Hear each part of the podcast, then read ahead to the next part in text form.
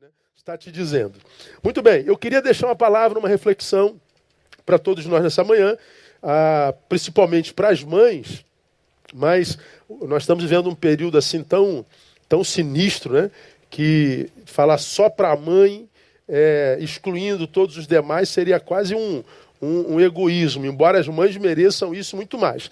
Então eu vou dar uma palavra para as mães, mas eu sei que essa palavra vai alcançar também a todos os outros, porque é metodologia de existência é, extraída da palavra que serve para qualquer um.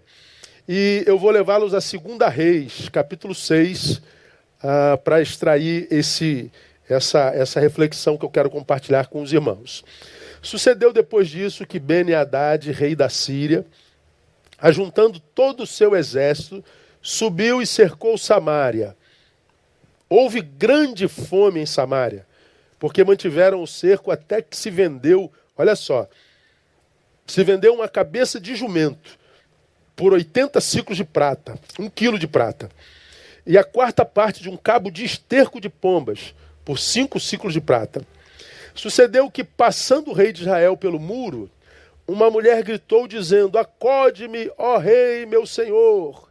Mas ele lhe disse: Se o senhor não te acode, de onde te acudirei eu? Da eira ou do lagar? Contudo, o rei lhe perguntou: Que tens? E disse ela: Esta mulher, ela apontando para alguém que estava do seu lado, esta mulher me disse: Dá cá o teu filho, para que hoje o comamos, e amanhã comeremos o meu filho. Cozemos, pois, o meu filho e o comemos. E ao outro dia lhe disse eu: Dá cá o teu filho para que o comamos. Ela escondeu seu filho. Ouvindo o rei as palavras desta mulher, rasgou as suas vestes. Ora, ele ia passando pelo muro e o povo olhou e viu que o rei trazia saco por dentro sobre a sua carne. Então disse ele: Assim me faça Deus, e outro tanto, se a cabeça de Eliseu, filho de Zafate, lhe ficar hoje sobre os ombros. E a história continua, nós vamos ficar até aqui. Samaria estava sitiada pela Síria. A Síria era e sempre foi a, a nação que se constituía ah, o maior inimigo do povo de Israel, de Samaria, inclusive. A Síria, num tempo de guerra, sitia Samaria e a domina. E esse, e esse domínio de Samaria, esse sítio sobre Samaria, durou por três anos. E durante esse sítio, durante esse período de guerra, a economia de Samaria foi a bancarrota, a ponto de a população ser em grande escala dizimada pela fome, e os que não queriam ser dizimados pela fome chegaram ao cúmulo de comer não só a carne de jumento, que também era animal imundo, mas não só a carne, chegou a comer a cabeça do jumento.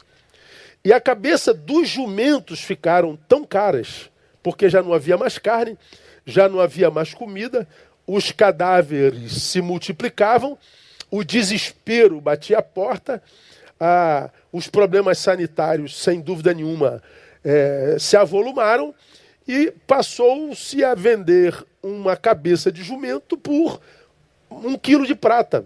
Ou seja, a prata e o ouro como produto ainda existiam, mas não havia nada é, é, aspas, no mercado para comprar.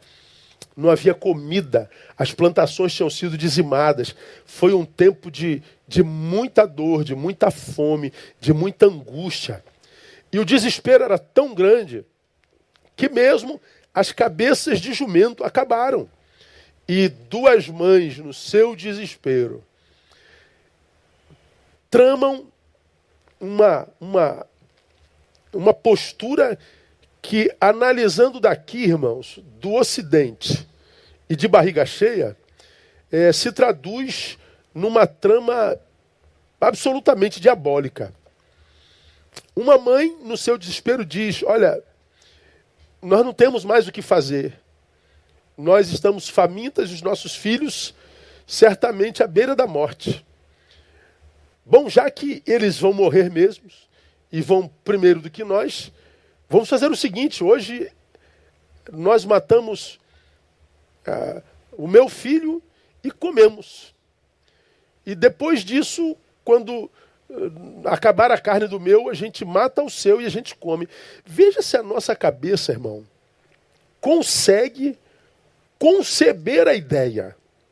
Não, não, não, não, não se concebe uma ideia dessa.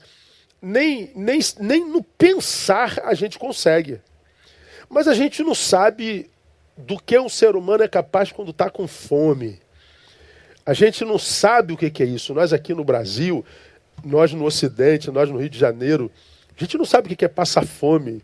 A gente não sabe o que é passar dias, meses, anos sem comer. Bom, o que a gente sabe é que essas mães chegaram ao ápice do desespero e elas percebem o rei passando pelo muro. E elas então gritam: Ó oh, rei, meu senhor, tem misericórdia, acode-nos. O rei, desesperado, porque ele não tinha o que fazer, ele não tinha mais domínio sobre a sua nação, estava sitiada. Ele grita também desesperado: Se o senhor não te acode, o que, que eu posso fazer? Mas ele ainda se, se interessa pelo caso, ele ouve o caso, ele também se desespera, ele rasga suas vestes, e o rasgar de vestes é reconhecendo a sua, a sua finitude, a sua incapacidade, o seu desespero, o seu pânico, o saco que ele vestia debaixo das suas vestes representava a sua humilhação. Ele já estava dizendo: não há mais rei em mim, não há poder em mim, eu sou um resto, sou um trapo, eu sou uma, uma existência insignificante. E ele então é acometido por esse senso de, de inutilidade, porque ele era inútil para aquele tempo. E a gente vê, irmãos, o traço de uma calamidade diante dos nossos olhos aqui revelados. E essas duas mães, elas estavam diante do desafio de ser mãe num tempo de profunda escassez. Não havia mais nada.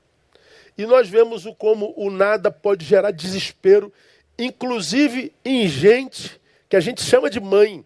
E a gente sabe que o amor de mãe é incomparável, é sem similar na história dos homens.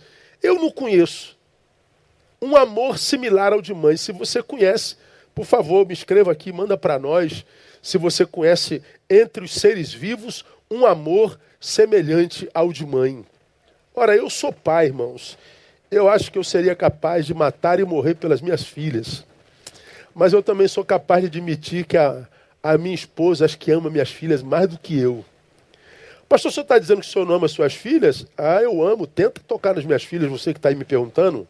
E você vai ver se eu amo minhas filhas ou não, seja lá você, quem for.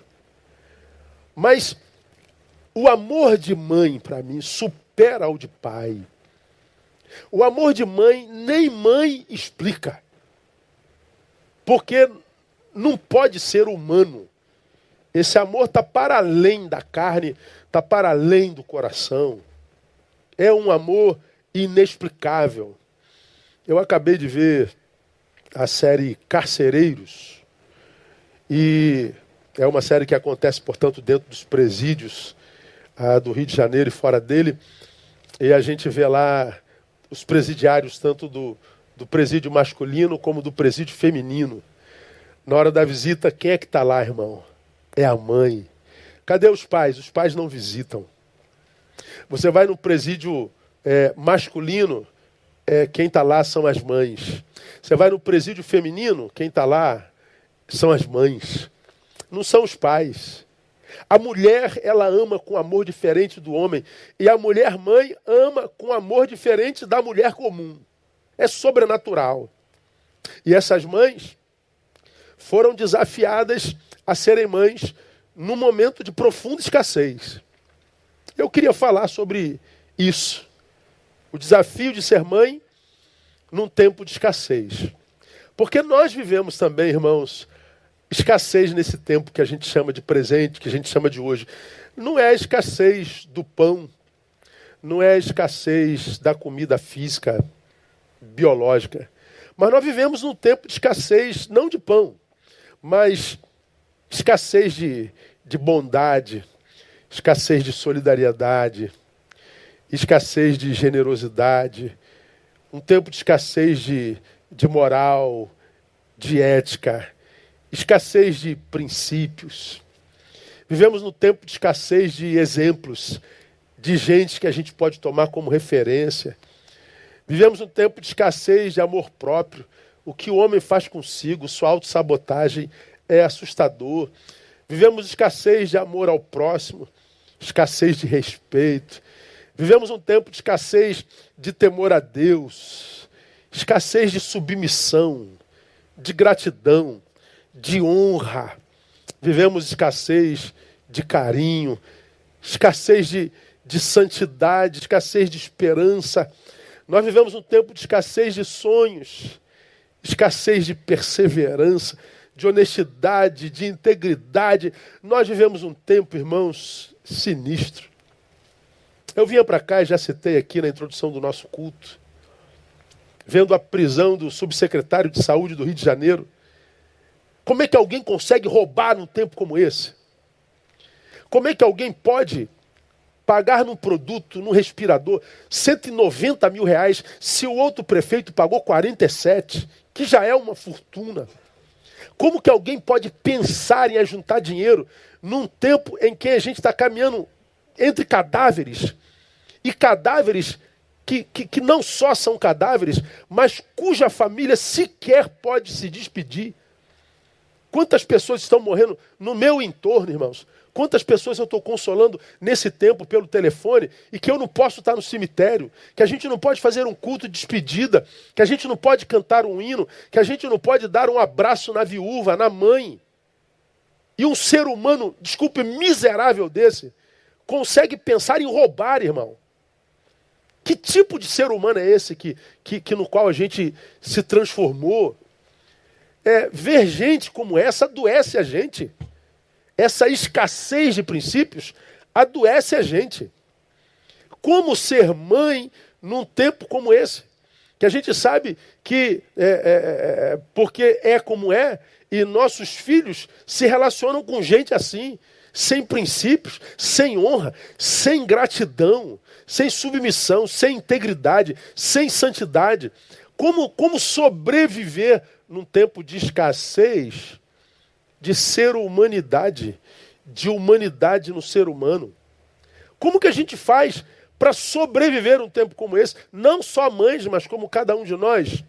Eu vou, eu vou pegar alguns princípios implícitos nesse episódio, não explícitos, mas implícitos, que eu trouxe como exemplo para a minha vida, que eu extraio dos exemplos dessa mãe, que eu acho que cada uma de vocês, cada um de nós, também pode praticar.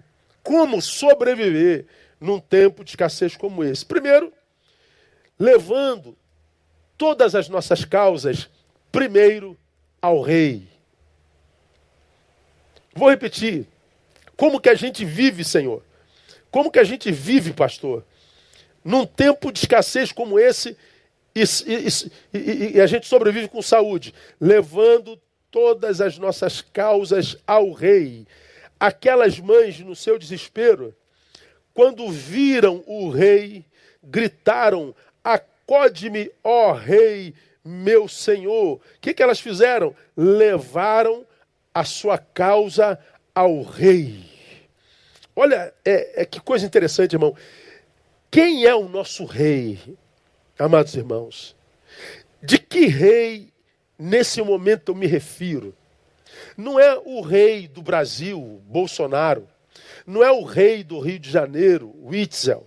Não é o rei da cidade, Crivella. Eu estou falando de levar a nossa causa ao rei dos reis. No, no, no, no tempo de escassez de tudo, no tempo de gafanhotos, no rei de consumistas, no, rei, no tempo de, de gafanhotos, no tempo de, de, de consumistas, no tempo de egoístas. Ah, meus irmãos, para que a gente não adoeça, para que a gente não sucumba, para que a gente não se transforme num deles, para que a gente, pela indignação, não retribua mal por mal, ah, nós temos que levar as nossas causas ao rei. Mãe, eu sei que esse é o momento em que nós estamos vendo filhos adoecendo. Nessa manhã mesmo, alguém nos pediu oração porque enterrou o seu sobrinho ontem. Esse sobrinho tem uma mãe. Nesse momento, nós temos mães chorando, nós temos pais chorando, nós temos filhos chorando.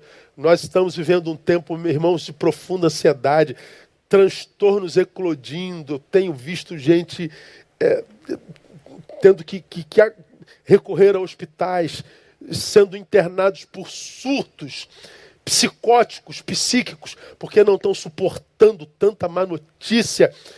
Como que a gente faz, pastor? Leva todas as tuas causas ao rei. Separa, minha irmã, separa, meu irmão, um tempo nesse dia onde você possa ficar a sozinho, a sós com Deus. Entra no teu quarto, fecha a tua porta. Separa aquele minutinho, aqueles dez minutinhos. Ajoelha-te diante da tua cama. Ou deita-te na tua cama, se você achar melhor. Não é a postura física, mas que você possa se desligar num processo de meditação, fazendo como o salmista nos ensina: aquietai-vos e sabei que eu sou Deus. Leva a tua causa ao Senhor. Desliga essa televisão, principalmente da Rede Globo. Tenta se livrar dessa TV.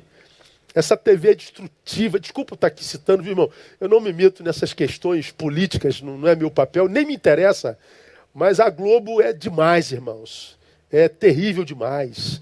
A, a, a sua intenção segunda é maligna mesmo. Desliga essa porcaria. Ah, ouve o Jornal da Manhã e desliga.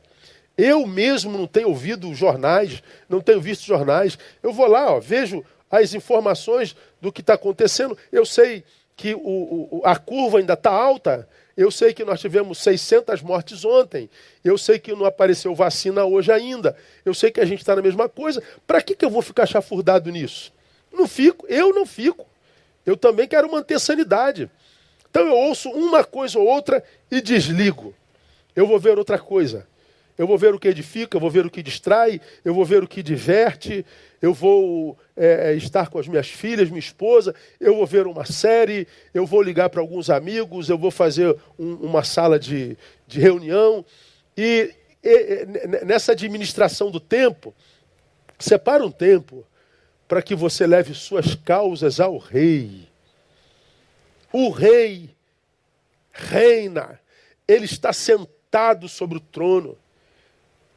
Parece que nós estamos descontrolados, não parece. Lembra, meu amado irmão, minha amada irmã, o que eu ministrei no culto passado, na quarta-feira.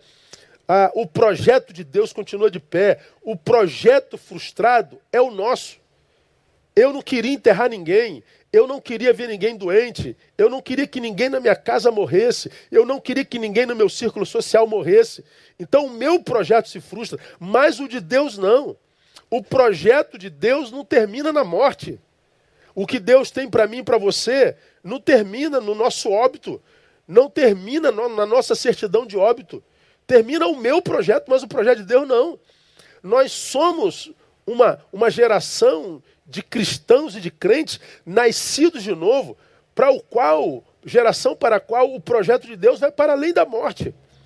Então eu tenho visto pessoas se desesperando porque estão dizendo: meu Deus, Deus perdeu o controle, Deus não tem controle sobre a história. É o bendito do teísmo aberto que muitos pastores têm, têm abraçado como verdade. Ora, como que eu posso imaginar que o Deus que eu sirvo não tem controle sobre a história? Um Deus que não está preso ao Cronos, que é o meu tempo, é o teu. Que, que, que para administrá-lo eu tenho que botar um relógio no, no, no, pulso. Não. Deus está no Aion, Deus está no outro tempo. Para ele não existe passado, presente e futuro. Ele vê do alto e sabe passado, presente e futuro. Ele vê na mesma proporção. Em Deus a história já está pronta. Em mim e você, a história é a história vivendo. Em Deus é a história vivida, irmão. Já está pronto, o final já está escrito. Deus não pode ser surpreendido pela história e a morte não pode interromper o seu projeto. Um vírus não pode pegá-lo de surpresa. Então só se engana quem quiser. Esse é o tempo da gente exercitar a sabedoria que Deus nos deu. Ah, Deus não, não, não perdeu o controle da história. Só se o cara for retardado para pensar um negócio desse. Desculpa aí, a minha veemência nunca conheceu a Deus. Um pastor dizer um troço desse, pelo amor de Deus, pô. Então eu tenho que levar minha causa ao rei. Porque quando eu levo minha causa ao rei, eu estou dizendo, Deus, eu sei que para o Senhor está pronto. Mas para mim não. Para mim está sendo difícil ver isso, Senhor. Eu não tenho conseguido é, impedir o meu coração de acumular informações. Diga isso para ele se é seu caso. Deus me ajude a fazer a limpeza desse coração. Me ajuda a derramar aqui diante dos teus pés as minhas preocupações, as minhas ansiedades. Não é ele quem diz isso? Lançando sobre ele toda a vossa ansiedade. Por quê? Por causa do histórico passado, porque ele tem cuidado de vós. Olha que coisa interessante. Ele diz: lança no presente por causa do teu histórico passado. Ele tem cuidado. Ele é um Deus que está cuidando. Cuidou do passado, nos dá a graça de lançarmos sobre ele a nossa ansiedade. Para quê? Para que o futuro esteja garantido. E o cara vem me dizer que Deus não tem controle da história. Aprende a ler a Bíblia, pelo amor de Deus, pô. Só esse versículo acaba com a porcaria do teísmo aberto. Lança sobre ele no presente, por causa do cuidado dele do passado. Eu lanço por causa da ação dele na minha vida do passado. E porque eu lancei, o meu futuro está garantido. Agora, como a gente faz isso, irmão?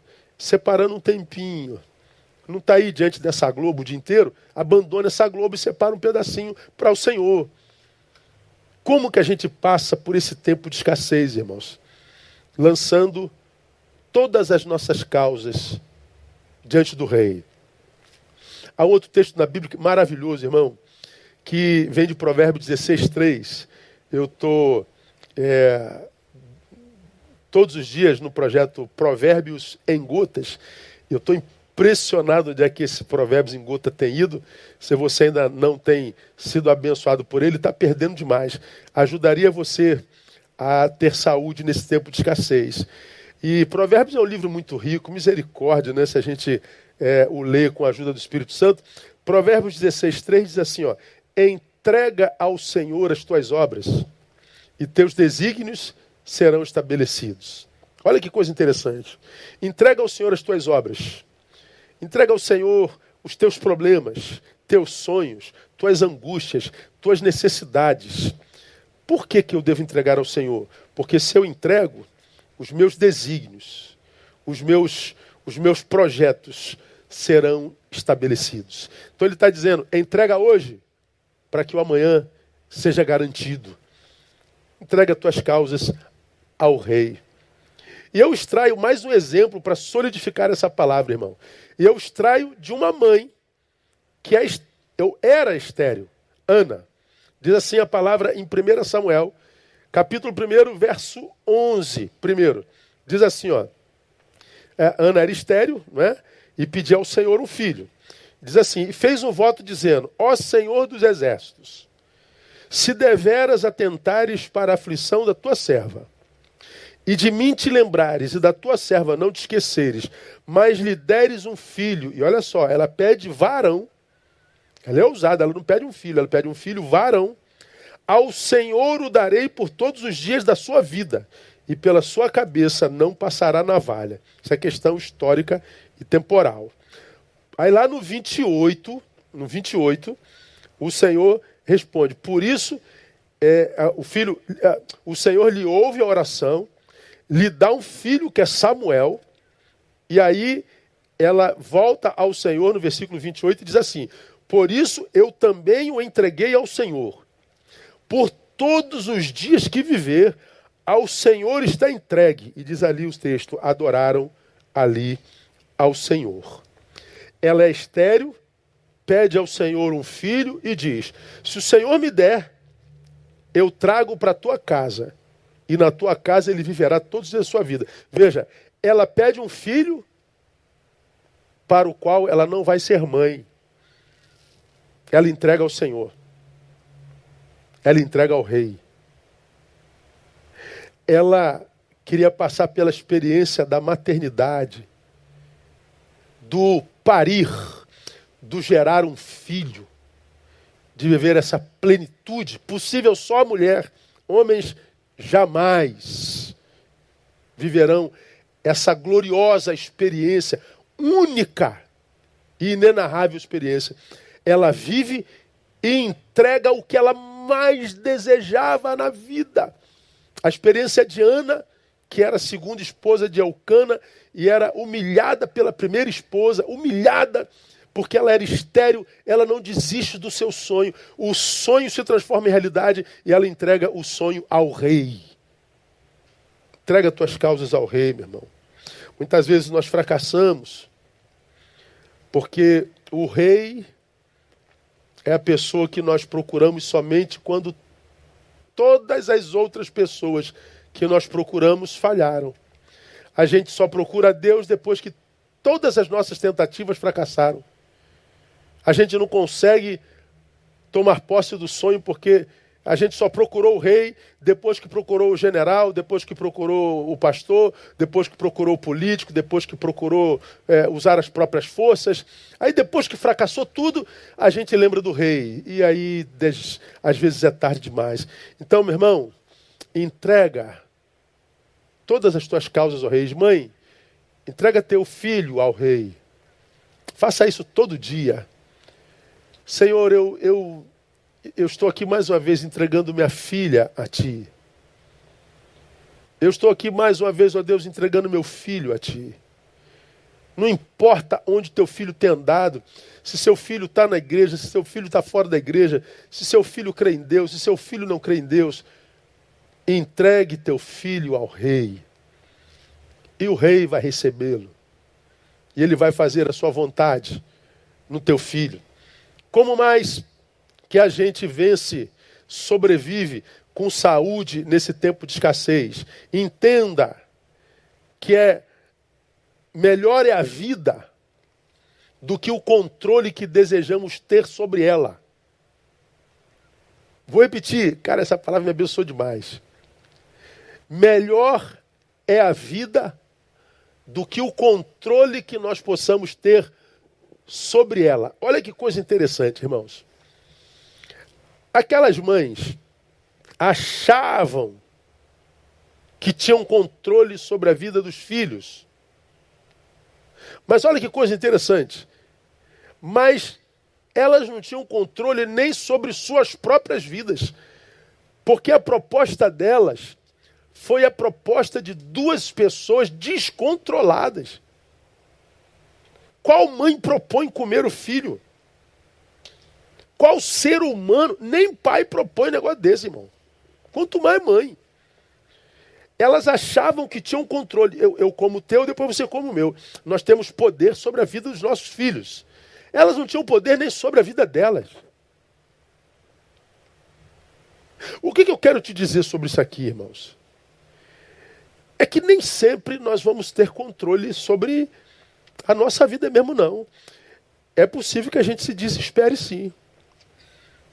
É possível que, que o nosso domínio sobre nossas atitudes venham a escapulir da, das nossas mãos. As rédeas podem sair da nossa mão mesmo. Mas a vida deixa de valer a pena por causa disso? A vida só vale a pena se eu tiver controle sobre ela? Não, irmão.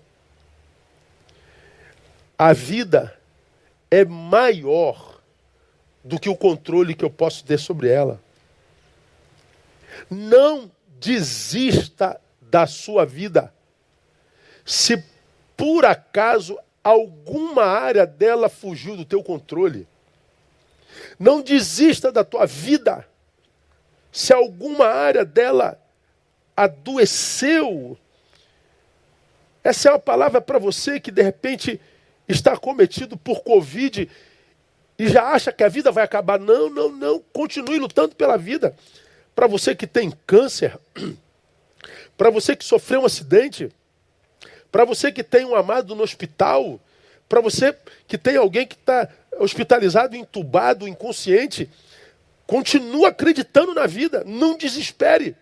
A vida é maior do que o controle que a gente possa ter sobre ela. E por que, que eu preciso tomar essa palavra como verdade indiscutível, irmão? Porque tudo o que está momentaneamente, momentaneamente descontrolado pode voltar para o controle de novo. Uma mãe entrega seu filho descontroladamente. A outra mãe que ontem ou alguns dias atrás aqueceu com a proposta, concordou com a proposta, no dia seguinte caiu em si. Não, eu não vou entregar meu filho. Eu estava descontrolada ontem, hoje não. Hoje eu recobrei a sanidade. Hoje minha vida foi devolvida. E eu vou consertar a besteira que eu fiz. Portanto, a postura dessas mães me ensinam nos ensinam que a vida é muito mais preciosa, muito maior do que o controle que a gente pode ter sobre elas. Então guarda isso no seu precioso coração. Esse é um momento que parece os poderosos perderam o controle. Os cientistas perderam o controle. Os sábios deste mundo perderam o controle. Vamos para a rua trabalhar. Ficamos em casa. Ficamos em casa, vamos trabalhar. Só morre velhinho. Por que, que o jovem está morrendo? Não, o jovem não morre, morreu. Em quem que a gente acredita? A quem que a gente ouve? Para onde a gente vai? A quem a gente recorre? Recorre ao rei. Que se porventura esse descontrole social que vivemos hoje chegar até a tua casa, chegar até a tua família, chegar até o teu amado. Lembra, a vida é mais preciosa do que o controle que a gente possa ter dela. Não abra mão de lutar pela vida. E vamos terminar, irmãos. A gente aprende uma terceira e última coisa. Se for o teu caso, mãe, pai, ou qualquer ser humano, se for o teu caso, não tenha medo de admitir que errou.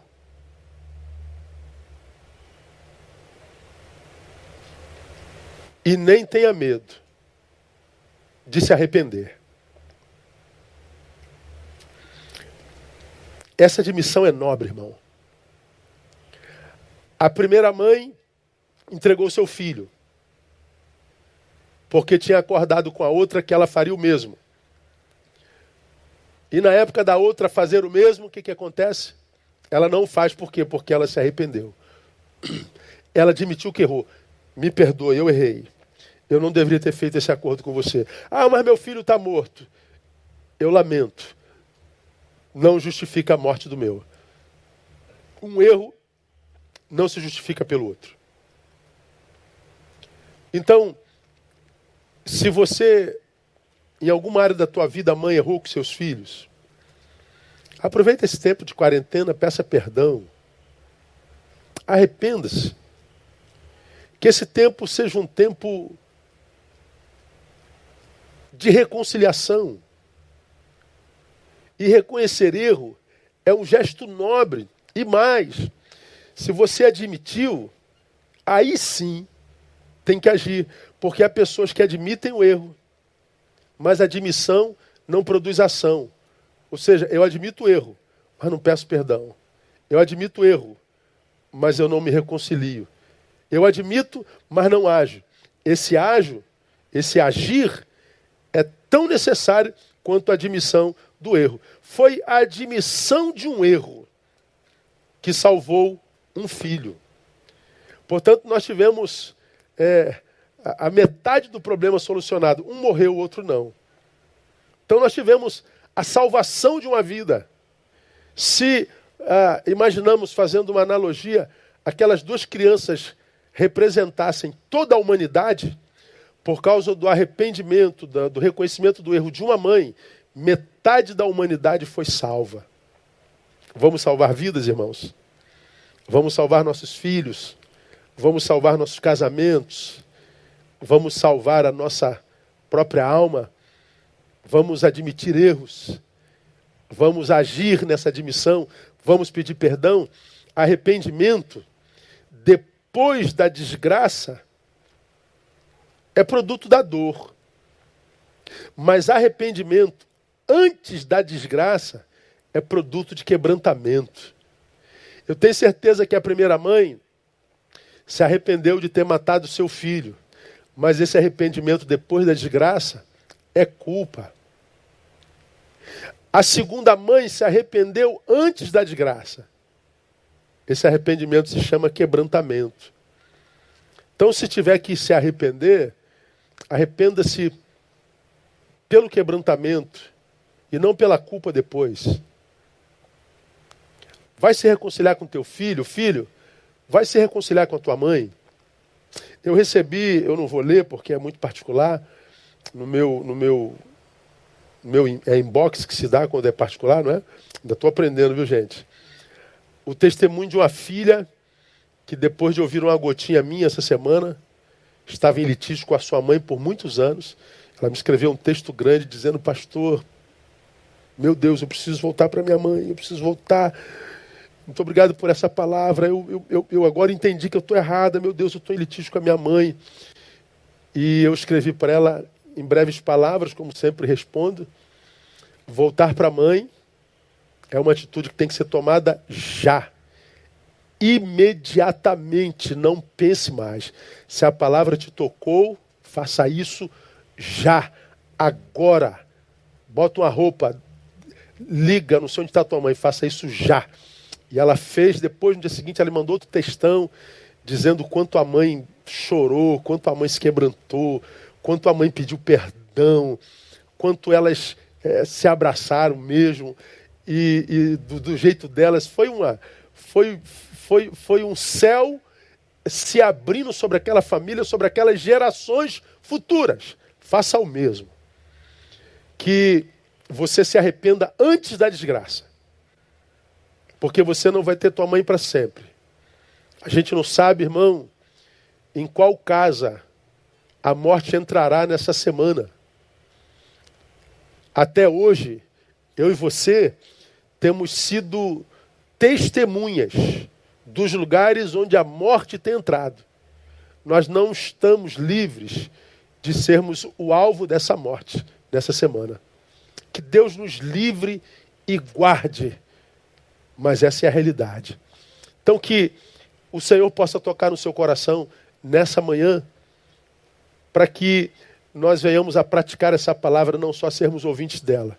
Nesse tempo de, de carência, nesse tempo, irmãos, de, de, de, de, de, escassez, que a gente possa levar todas as nossas causas ao Rei, que a gente possa entender que a vida é maior do que o controle que a gente possa ter dela e aprender que se arrepender e pedir perdão é um ato de nobreza, é um ato de vitória contra si mesmo, é um ato de vitória contra o orgulho. Que nessa manhã o Senhor possa nos abençoar a partir do entendimento que diz o Senhor: perto está o Senhor dos que têm o coração quebrantado e salva os contritos de espírito.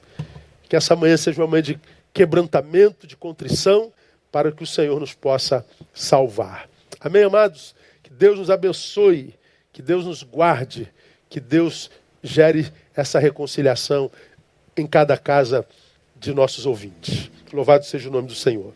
Amados, antes da gente terminar, a gente vai terminar com um louvor. Eu quero colocar diante de vocês os nossos enfermos. Pode, pode o violão, pode tocando baixinho aí. Ah, nós vamos orar, agradecendo a Deus pelas nossas mães, por aquelas que ainda temos e vamos agradecer também por aquelas que já se foram, mas que vivem no nosso peito. Mães não morrem jamais. Então vamos agradecer por todas as mães, as que estão conosco e as que estão com o Senhor. Vamos agradecer por todas elas. Eu vou louvar pela Geraldinha. Minha mãe tinha um metro e, e 55, era desse tamanhozinho assim. Minha mãe batia aqui um pouquinho acima da minha cintura. E eu brincava, meu Deus, em pensar que eu saí de dentro da senhora, não é verdade? Pois é. Mãe, a gente não esquece jamais. Mas vamos orar por aquelas famílias que, da nossa família espiritual, perderam sua mãe, como a família do irmão Dante. Deus levou a Silvia, a irmã Silvia, e é, portanto, o primeiro dia das mães que eles vivem sem a Silvia.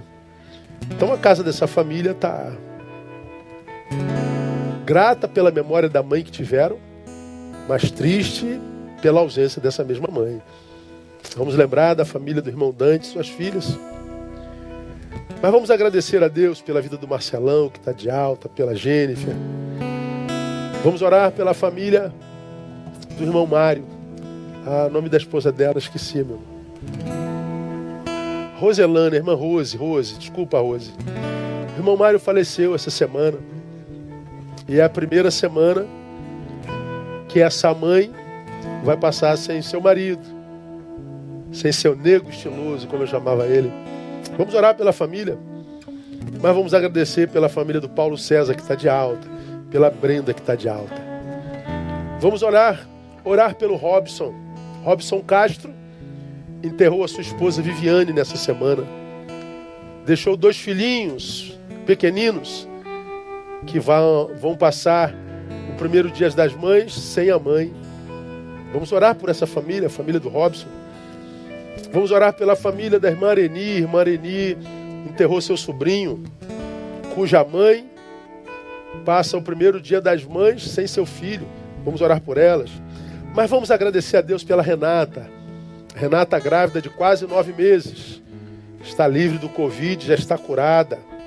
Vamos orar pelo pastor Alisson que também está curando, está bem. Vamos orar pelo Felipe Simões, que é de nossa igreja, que está com Covid, mas ainda está em casa, está isolado. Vamos orar por sua esposa, a Milene. Esses irmãos são membros da nossa família espiritual.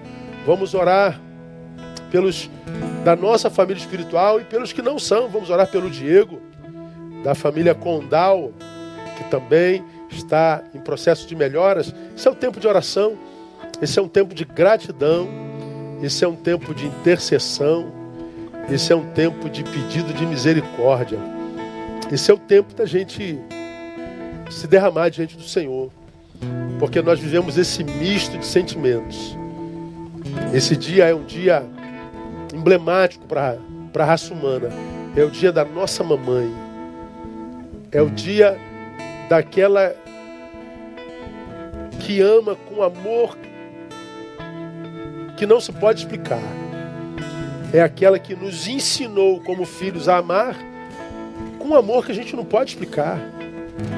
Você que tem a sua velhinha, a sua velha mãe, a sua humilde mãe, algumas analfabetas, mas cheia de tanta sabedoria a mãe é um milagre, a mãe é aquilo ou aquela que Deus escolheu como parceira para gerar vida, para fazer a manutenção da raça humana.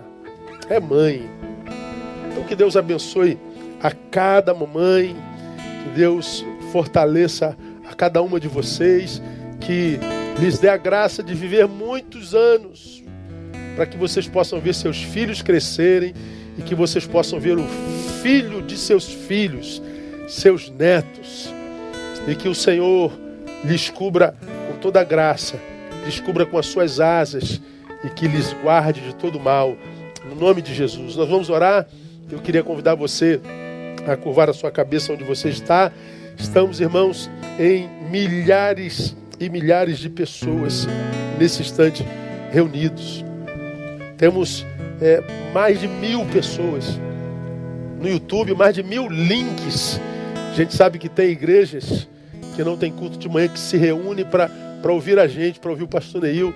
Então nós temos milhares e milhares de pessoas, mais de 3 mil no meu, no, no meu Facebook, mais é, quase 400 links no, no, no, no Face da igreja. Fora as salas de vídeos que estão abertas, milhares, milhares de pessoas nos ouvindo. Que Deus abençoe a cada um de vocês. Que esse dia seja um dia muito especial, a despeito da, da distância que a gente está da nossa mãe. Você que tem filho, você que é filho, está perto da sua mãe, dele o abraço mais gostoso que você já deu na sua vida. Abrace a sua mãe hoje, como que se fosse o último abraço que você fosse dar nela. Esse abraço de gratidão, esse abraço de amor. Materialize esse amor nesse abraço. Vamos orar e depois a gente vai louvar ao Senhor mais uma vez e a gente terá é, encerrado o culto dessa manhã. Oremos. Ó Deus, muito obrigado por essa palavra. Essa palavra, Deus, que nos vem nesse tempo de escassez mesmo. Nesse tempo em que nós nos surpreendemos com as atitudes humanas todo dia, Pai. A gente a gente se vê perplexo por aquilo no que como raça a gente tem se transformado. Como alguém pode pensar em ganhar dinheiro no tempo como esse? Pensar em dinheiro no tempo em que um respirador pode salvar um pai, no tempo em que um respirador pode salvar uma mãe, pode manutenir a, a vida de uma família inteira. Como alguém pode pensar em ganhar dinheiro em cima de um aparelho num tempo como esse, Deus? Como alguém pode tornar um momento tão calamitoso desse da, da sociedade num ato político? Como pela política o ser humano pode adoecer, Deus. E como é triste, inclusive, ver cristãos envolvidos nisso, com tanto ódio, com a sua pseudo, seu pseudo envolvimento com a nação e com a política da mesma. Na verdade, só colocando ódio que o habita para fora.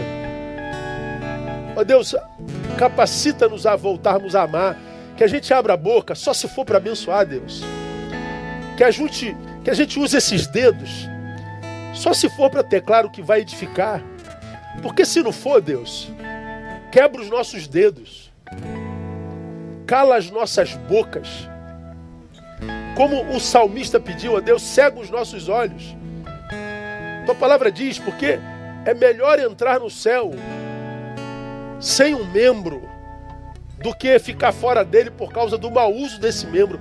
E como a gente tem usado esse dedo de forma maligna, com pretenso envolvimento político e cidadão. Como a gente tem usado a boca de forma maligna, com discurso, seja de direita ou de esquerda.